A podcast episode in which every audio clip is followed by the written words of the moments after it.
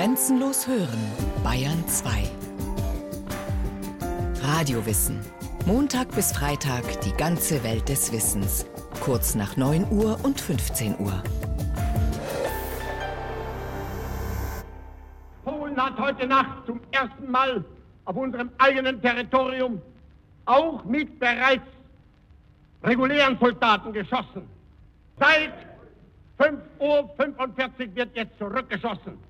Der 1. September 1939. Hitler verkündet den Einmarsch in Polen ohne Kriegserklärung. Geschossen, zurückgeschossen, alles Unsinn. Der Einmarsch in Polen ist kein Verteidigungsfall, sondern ein Angriff, der Überfall, mit dem der Zweite Weltkrieg beginnt. Doch mit einem so gewaltigen Krieg, mit einem neuen Weltkrieg rechnet niemand ernsthaft auch wenn Polen nur der Auftakt zu viel weiter gesteckten Zielen ist. Aber welche Ziele sind das? Wer will diesen Krieg? Und wie ist es so weit gekommen? Zurück ins Jahr 1933. Am 24. März, wenige Wochen nach der Ernennung zum Reichskanzler, gelingt es Hitler, das berüchtigte Ermächtigungsgesetz im Reichstag durchzubringen. Er kann nun ohne Zustimmung des Reichstags regieren, der Anfang vom Ende der Weimarer Demokratie. Auf den ersten Blick sieht es so aus, als hätten Piraten ein hilfloses Staatsschiff gekapert. Tatsächlich aber ist ein erheblicher Teil der alten Weimarer Schiffsoffiziere an Hitlers Machtergreifung beteiligt. Die traditionellen Eliten sind in Hitlers Regierung stark vertreten beim Militär, in der Außenpolitik und in der Wirtschaft. Sie hoffen mit ihm zu erreichen, was die Republik nicht konnte eine eindeutige Revision des Friedensvertrags von Versailles. Im Versailler Friedensvertrag vom Sommer 1919 ist Deutschland die Alleinschuld am Ersten Weltkrieg zugesprochen worden. Deutschland musste gewaltigen Reparationszahlungen zustimmen. Die Armee besteht seitdem nur noch aus einem Berufsheer von 100.000 Soldaten und 15.000 Mann Marine. Besonders schwer wiegt, dass mit Versailles gewaltige Gebietsverluste verbunden sind. Vor allem in Mittel- und Osteuropa leben nun große deutsche Minderheiten. Die alten Eliten verbinden die Weimarer Republik mit diesem Schandfrieden und entwickeln einen Trotznationalismus. Marie-Louise Recker ist emeritierte Historikerin an der Universität in Frankfurt. Nahziel war sicherlich die Revision des Versailler Vertrages im Sinne der Grenzziehungen, die dort gewesen sind, also vor allen Dingen die äh, Grenze zu Polen. Damit war man unzufrieden, weil eben deutschsprachige Bevölkerung jetzt äh, in Polen lebte. Und in einer längeren Sicht hat man sicherlich auch an Kolonialpläne geglaubt. Kolonien, der alte Traum des Kaiserreichs von einem Platz an der Sonne. Ganz anders sehen die Visionen eines Weimar-Gegners aus, der nun immer deutlicher hervorsticht: Adolf Hitler. Wir stoppen den ewigen Germanenzug nach dem Süden und Westen Europas und weisen den Blick nach dem Land im Osten. Wir schließen endlich ab die Kolonial- und Handelspolitik der Vorkriegszeit und gehen über zu der Bodenpolitik der Zukunft. Ein Zitat aus Hitlers Buch Mein Kampf, entstanden 1924-25. Hitler treibt eine tiefe Sehnsucht nach den Weiten des kontinentalen Ostens. Riesige Räume, so glaubt er, warten in den Tiefen Russlands auf die Besiedlung durch die germanische Rasse. Mitten in einem Europa von Industriestaaten träumt er von einem bäuerlichen germanischen Großreich. Hinter dieser Vision stehen sozialdarwinistische Vorstellungen.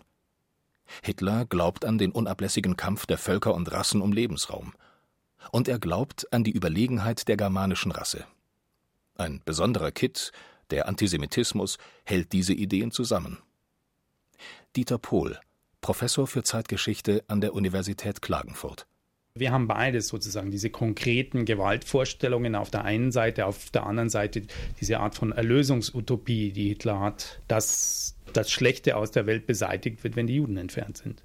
Das Weltjudentum sei Strippenzieher an den Finanzmärkten ebenso wie bei der bolschewistischen Revolution in Russland, also seltsamerweise hinter beidem, hinter Kapitalismus und Sozialismus, und beide Seiten bedrohten die germanische Rasse. Keine dieser Vorstellungen hat Hitler erfunden, aber er und die NSDAP haben sie in der Weimarer Zeit von den Salons der Politschwadroneure auf die Straße gebracht und massentauglich gemacht. Als Hitler am 30. Januar 33 Kanzler wird, hoffen die alten Eliten, ihn für sich einspannen zu können. Denn im wichtigsten Ziel, finden sie, ist man sich einig. Der Versailler Vertrag muss revidiert werden. Dazu wollen sie den aggressiven Mann in ihre Mitte nehmen. Außerdem besetzen sie die wesentlichen Ministerien. Das soll das Ausland beruhigen. Dort ist man nervös. Was muss man von Hitler erwarten? Der Auftakt. Hitler gibt sich lammfromm. Marie-Louise Recker. Hitler hat ja dann auch ganz bewusst in öffentlichen Äußerungen immer seine Friedensabsichten betont. Am 17. Mai eine Friedensrede, wo er im Reichstag die friedlichen Absichten Deutschlands betont hat, und das konnte durchaus beruhigend wirken. Doch die Friedensrede ist bereits ein Täuschungsmanöver. Hitler bietet an, auch den letzten Rest seiner verbliebenen Waffen zu zerstören, wenn die Nachbarnationen dasselbe tun. Klingt vorbildlich, denn gleichzeitig sitzen die Nationen gerade in Genf zu Abrüstungsverhandlungen zusammen. Nur wer soll ihm trauen? Das Angebot wird abgelehnt, und Hitler ist zufrieden. Jetzt kann er als gekränkter Friedensmann die Genfer Konferenz verlassen. Noch im selben Jahr tritt Hitler aus dem Völkerbund aus schüttelt mit diesem Schritt das internationale Vertragsgeflecht ab, das ihn kontrollieren könnte. Zu Hause heißt dazu die Parole Mit Hitler gegen den Rüstungswahnsinn der Welt. Dass das gelogen ist, wissen die alten Eliten in Hitlers Regierung längst. Kurz nach seiner Vereidigung hat Hitler vor der Reichswehrführung eine geheime Rede gehalten, die durch eine Mitschrift belegt ist. Dabei schwor er die Anwesenden auf Aufrüstung im großen Stil und mit größtmöglicher Geschwindigkeit ein. Es gehe darum, die Nachbarn mit der neuen deutschen Stärke zu überraschen. Zitat Hitler aus der Mitschrift Wie soll politische Macht, wenn sie gewonnen ist, gebraucht werden? Vielleicht Erkämpfung neuer Exportmöglichkeiten. Vielleicht, und wohl besser, Eroberung neuen Lebensraums und dessen rücksichtslose Germanisierung. Die Anwesenden sind beeindruckt. Wie auch immer diese Expansion in den Osten einmal aussehen mag, Aufrüstung verheißt auf jeden Fall Machtzuwachs. Sie verspricht, die alten Glanzzeiten des Kaiserreichs wieder aufleben zu lassen. Aber für das Militär ist noch ein anderer Faktor von Bedeutung Hitlers SA. Die Generäle fürchten, dass aus der SA eine Art Ersatzarmee wird, die sie aus dem Feld schlägt. Sie fassen einen folgenschweren Plan. Sie suchen den Solidaritätswettbewerb mit der SA um die Gunst Hitlers. Schon im Winter 33-34 beginnt die Reichswehrführung mit einer eindeutig auf das Begriffsarsenal des Nationalsozialismus ausgerichteten Schulung ihrer Soldaten. Im militärischen Wochenblatt etwa ist die Rede vom unlöslichen Zusammenhang von Volk und Rasse somit der Notwendigkeit edler Menschenzucht und deshalb der Bekämpfung alles Rassefremden und Schädlichen. Die Reichswehr gewinnt den Wettlauf. Am 30. Juni 34 löst Hitler das SA-Problem. SA-Chef Röhm wird wegen eines angeblich geplanten Putsches erschossen. Nur einen Monat später stirbt der alte Reichspräsident Hindenburg. Hitler ist nun Kanzler und Präsident in einer Person. Die Soldaten leisten einen persönlichen Eid auf ihn. Die Reichswehr ist jetzt Hitlers Armee. Aber sie ist zu klein. Obwohl es brenzlig ist, führt Hitler im März 35 die allgemeine Wehrpflicht wieder ein, ein schwerer Verstoß gegen Versailles. Aus den 100.000 Mann Reichswehr werden bis Ende des Jahres 520.000 Mann. Und das Militär wird umbenannt von Reichswehr in Wehrmacht. Der Kurs Richtung Krieg wird vor allem durch die gewaltigen Kosten für die Aufrüstung beschleunigt. 1934 liegen die Ausgaben dafür bei 1,9 Milliarden Reichsmark. 1938 haben sie sich mit 18,4 Milliarden fast verzehnfacht. Das Geld wird durch Pump aufgebracht, durch raffiniert getarnte Wechsel. Bis Kriegsausbruch weiß niemand in der Regierung, wie sie je eingelöst werden sollen. Zusätzlich erhält Hermann Göring im Jahr 36 von Hitler den Auftrag, die Wirtschaft in vier Jahren kriegsfähig zu machen. Alles, was im Kriegsfall bedrohlich knapp werden kann, Rohstoffe, Devisen oder Arbeitskräfte, muss staatlich koordiniert werden. Der zivilen Wirtschaft macht das schwer zu schaffen, der Wohlstand der Bevölkerung stagniert. Hitler weiß, ohne baldigen Krieg droht dem Reich der wirtschaftliche Zusammenbruch. So diktiert die Rüstung um jeden Preis den Weg in den Raubkrieg, die Flucht nach vorn. Wehrmacht und Wirtschaft fahren also schon zielgerade Richtung Krieg, wenn auch noch nicht klar ist, wann er kommt und wie er aussehen mag. Parallel dazu läuft die immer straffere Organisation der Bevölkerung. Die NS-Ideologie betrachtet die Deutschen als Volksgemeinschaft, die durch gemeinsames biologisches Erbgut und Rassenzugehörigkeit gebildet wird. Die alten gesellschaftlichen Unterschiede durch familiäre Herkunft, Bildung oder Beruf sollen damit aufgehoben werden. Breite Teile der Bevölkerung verbinden mit der Idee der Volksgemeinschaft die Anfangserfolge der ersten Regierungsjahre Hitlers, vor allem die Beseitigung der Arbeitslosigkeit. Dafür müssen sie allerdings hinnehmen, dass es praktisch keinen Lebensbereich mehr gibt, den das Regime nicht kontrolliert. Schon 1933 stellt Josef Goebbels etwa sein Programm für Gemeinschaftsurlaube vor. Es handelt sich darum, den Feiertag zu organisieren und zwar von der Erkenntnis ausgehend, dass ein Staat, der wirklich mit dem Volke identisch und verbunden ist, das Volk niemals sich allein überlassen soll, sondern dass der Staat nicht nur die Arbeit, sondern auch den Feiertag organisieren muss. Besonders die Jugend liegt dem Regime am Herzen. Neben Elternhaus und Schule soll die Hitlerjugend die einzige Erziehungsinstitution sein. Dort geht es um körperliche Ertüchtigung und politische Schulung, um Drill, Gemeinschaft und Härte im Nehmen. Die Jungen bleiben bis sie 18 Jahre sind in der HJ, die Mädchen bis 21 im Bund deutscher Mädel.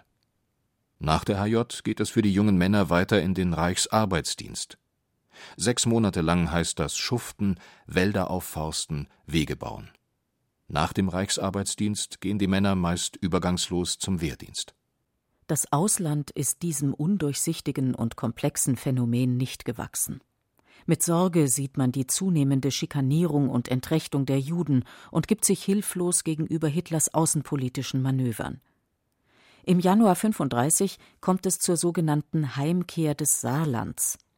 Seit Versailles steht das Saargebiet unter französischer Verwaltung. Jetzt geht es durch Volksabstimmung an Deutschland zurück, völkerrechtlich nicht zu beanstanden. Auf den ersten klaren Verstoß gegen den Vertrag, die Wiedereinführung der allgemeinen Wehrpflicht im März 35, versuchen Frankreich, Italien und Großbritannien gemeinsam zu reagieren. Aber schon diese erste Krise zeigt, die Westmächte schaffen keine stabile Geschlossenheit. Italien verfolgt lieber eigene Interessen. Und England? England lässt sich von Hitler umwerben und gibt nach. Im Juni 35 wird das deutsch-britische Flottenabkommen unterzeichnet. Ein gewaltiger Triumph für Adolf Hitler. Dessen Englandpolitik verrät viel über seine Art zu denken und die Planung der Ostexpansion. Denn, erstaunlich, Hitler ist England-Fan. Nicht nur, dass ihm die Briten als alte Germanen gelten, er glaubt auch, England einen Deal anbieten zu können. Marie-Louise Recker also seine große Hoffnung war, dass England sich mit diesem Lebensraumkonzept äh, anfreunden könne, das heißt bereit sei, Deutschland eine dominierende Stellung auf dem Kontinent zuzuschreiben, einschließlich Ausgreifen nach Osten, während das Deutsche Reich bzw. er selbst äh, Hitler dann bereit sei, die kolonialen Ambitionen Englands zu unterstützen bzw. dort äh, keine eigenen Ansprüche anzumelden. Hitlers Angebot lautet, Deutschland beschränkt seine Flottenrüstung auf ein Drittel der englischen. Er verhandelt also frei außerhalb des Versailler Vertrags, noch dazu mit dessen stärkster Garantiemacht und mit Erfolg. Was Hitler dann interpretiert hat als Sieg für sein Konzept, er hat davon gesprochen, dieser Tag sei der schönste Tag in seinem bisherigen Leben gewesen. Bei diesen Vorstößen ist Hitler selbst als einsamer Entscheider die treibende Kraft. Das zeigen vor allem die Goebbels-Tagebücher, die zumindest teilweise erhalten sind. In ihnen bangt Goebbels immer wieder, ob Hitlers Schritte nicht zu riskant seien. Ein Beispiel. Der nächste Coup seines Führers, die Besetzung der entmilitarisierten Rheinlandzone durch die Wehrmacht im März 36. Laut Versailler Vertrag darf Deutschland dort keine militärischen Truppen zusammenziehen. Tagebuch Goebbels zum 29. Februar Mittags Führer. Göring auch da. Thema Remilitarisierung des Rheinlands. Führer ringt schwer mit sich. Zu Recht. Marschiert Frankreich auf den deutschen Vorstoß hin selbst ins Rheinland ein, sind die deutschen Anstrengungen der letzten Jahre auf einen Schlag dahin. Goebbels hofft, dass Hitler abwartet. Doch dann, drei Tage später Führer kommt. Er ist nun fest entschlossen. Dem Mutigen gehört die Welt. Es wird wieder Geschichte gemacht. Am 7. März 36 marschieren die deutschen Truppen ins Rheinland ein. Frankreich ist überrumpelt und entschlusslos. Damit ist wohl die letzte Chance vertan, Hitler ohne Krieg in den Griff zu bekommen. Während die Versailler Garantiemächte England und Frankreich versagen, gelingt Hitler 1936 und 37 ein eigenes Bündnis, das Deutschland mit Italien und Japan zur Achse Berlin-Rom-Tokio verbindet. Zunächst geht es nur um einen Pakt gegen den internationalen Bolschewismus. Aber die Partner sind geografisch interessant verteilt. Sie sitzen nun in Europa, im Mittelmeer und im fernen Osten den Siegermächten des Ersten Weltkriegs im Genick. Dann eine denkwürdige Besprechung in der Reichskanzlei am 5. November 37. Wenige Tage danach fertigt Hitlers Adjutant Hossbach eine Niederschrift an. Hitler redet gegenüber den Spitzen der Wehrmacht und des Auswärtigen Amtes Klartext – Spätestens 1943 bis 1945 werde er die deutsche Raumfrage mit Gewalt lösen. Zum ersten Mal spricht er in einer solchen Runde von einem bevorstehenden Angriffskrieg mit hohem Risiko. Das Erstaunliche Reichskriegsminister Blomberg, der Chef des Heeres Fritsch und Außenminister Neurath reagieren unumwunden mit Besorgnis und Kritik. Die Frankfurter Historikerin Marie-Louise Recker. Aktuell war es vor allen Dingen die Frage, könnten wir in einem solchen Krieg bestehen? Und da war man der Meinung, das können wir nicht, zum Teil noch nicht, aber generell äh, gegen einen, sozusagen eine Übermacht der Gegner, England, Frankreich, äh, die Sowjetunion, eventuell die USA, das hatte man ja im Ersten Weltkrieg gesehen, kann man nicht bestehen. Die Bedenken haben Konsequenzen. In den nächsten Wochen müssen Blomberg, Fritsch und Neurath gehen. Gesundheitliche Gründe. Zum neuen Oberbefehlshaber der Wehrmacht macht sich Hitler selbst. Die lange gemeinsame Wegstrecke Hitlers und der alten Eliten ist damit zu Ende. In zahlreiche Untaten sind sie ihm bereits gefolgt. Sie haben ihm geholfen, seine Machtposition aufzubauen. Doch nun hat Hitlers Kurs ihren Horizont überholt. Ab jetzt beginnt die entschlossene Risikopolitik Richtung Osten. Die nächsten Ziele sind Österreich und die Tschechoslowakei. Am Morgen des 12. März 38 überschreitet die Wehrmacht die Grenzen zu Österreich. Hitler wird triumphal empfangen. Seine Heimat wird ans Reich angeschlossen. Wir gehören zu Deutschland. Wir sind ein Reich. Wir haben einen Führer. Heil unserem Führer. Dann die Tschechoslowakei. Gut drei Millionen Deutsche leben nach dem Ersten Weltkrieg im neuen Vielvölkerstaat. Hitler ermutigt Konrad Henlein, den Führer der Sudetendeutschen Partei, der Regierung in Prag unannehmbare Forderungen zu stellen. Und wieder einmal heißt es international Sturmwarnung wegen Hitler. Doch in dieser Situation findet eine politische Haltung Englands ihren Höhepunkt, die als Appeasement, als Beschwichtigung Deutschlands berüchtigt wird. Der britische Premier Neville Chamberlain vertritt das Prinzip, lieber die Bedingungen von Versailles für Deutschland nachbessern, als einen neuen Krieg riskieren. Am 29. September 38 kommt es zum Münchner Abkommen zwischen Hitler, Mussolini, Chamberlain und dem französischen Premier Daladier. Der Ausgang ist für Prag eine Katastrophe. Die überwiegend sudetendeutschen Gebiete werden dem Deutschen Reich zugestanden. Chamberlain wird in London als Friedensheld gefeiert, das Sudetenland liegt Hitler zu Füßen. Doch Hitler braucht keinen Frieden, sondern Krieg. Am 30. Januar 39 hält er im Reichstag eine Rede, in der er seine Visionen öffentlich zur Sprache bringt. Ich will heute wieder ein Prophet sein. Wenn es dem internationalen Finanzjudentum in und außerhalb Europas gelingen sollte, die Völker noch einmal in einen Weltkrieg zu stürzen, dann wird das Ergebnis nicht die Bolschewisierung der Erde und damit der Sieg des Judentums sein, sondern die Vernichtung der jüdischen Rasse in Europa. Er zielt weiter Richtung Osten. Durch Erpressung gelingt es ihm, dass Prag deutsche Hilfe gegen die Ungarn erbittet. Am 15. März 39 überschreitet die Wehrmacht die tschechische Grenze. Ergebnis ist das Reichsprotektorat Böhmen und Mähren. Jetzt wachen die Westmächte endgültig auf. Es ist nicht mehr zu übersehen. Das nächste Opfer wird Polen sein. England gibt Polen gegenüber eine Garantieerklärung. Frankreich besinnt sich auf seine alte Allianz mit Polen. Doch Hitler bleibt ungerührt und holt zu einem bislang für undenkbar gehaltenen Schachzug aus. Im August 39 schließt er einen Nichtangriffspakt mit dem Erzfeind im Osten, mit Stalin, den Hitler-Stalin-Pakt. Ein Tanz der Skorpione. Jetzt, glaubt Hitler, kann es der Westen nicht mehr wagen, gegen Deutschland Krieg zu führen. Stalin hat bei der Unterzeichnung des Vertrags sichtlich beste Laune. In einem geheimen Zusatzabkommen haben Hitler und er vereinbart, dass sie sich nach einem deutschen Angriff Polen aufteilen. Genauso wird es kommen. Den Überfall auf Polen lässt Hitler durch inszenierte Grenzzwischenfälle in der Nacht vor dem Einmarsch sorgfältig vorbereiten. Reines Kostümtheater für die Propagandamaschine.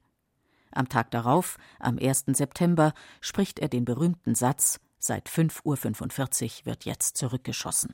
Und von jetzt ab wird Bombe mit Bombe vergolten. Er hat endlich begonnen, sein über so viele Jahre vorbereiteter Krieg. Mit dem Angriff auf Polen fängt auch eine neue Phase in Hitlers ideologischem Krieg gegen die Juden an. Seit der von Goebbels sogenannten Reichskristallnacht ist es das erklärte Ziel, Deutschland judenfrei zu machen. Mit dem Überfall auf Polen kommen allein zwei Millionen Juden mehr unter deutsche Herrschaft. Dieter Pohl von der Universität Klagenfurt. Also wir haben die ersten Massaker an Juden während des Krieges gegen Polen, zum Teil übrigens auch von Seiten Polizei und Wehrmacht. Und das scheint mir das Entscheidende zu sein, dass mit der Eroberung Polens die Realisierung von sogenannten Großraumplänen beginnt. Großraumpläne. Umsiedlung, Vertreibung, Vernichtung. Der neue Lebensraum im Osten wird nun nach und nach gedanklich erschlossen. In einer Annahme hat sich Hitler allerdings schwer getäuscht. Zwei Tage nach dem Einmarsch in Polen übergeben die Briten ein Ultimatum, das einer Kriegserklärung gleichkommt. Hitler soll auf die Nachricht hin wie versteinert gewesen sein. Die Briten. Sie greifen also doch ein. Kurz darauf folgt Frankreichs Ultimatum. Der große Krieg hat seine ersten klaren Schatten geworfen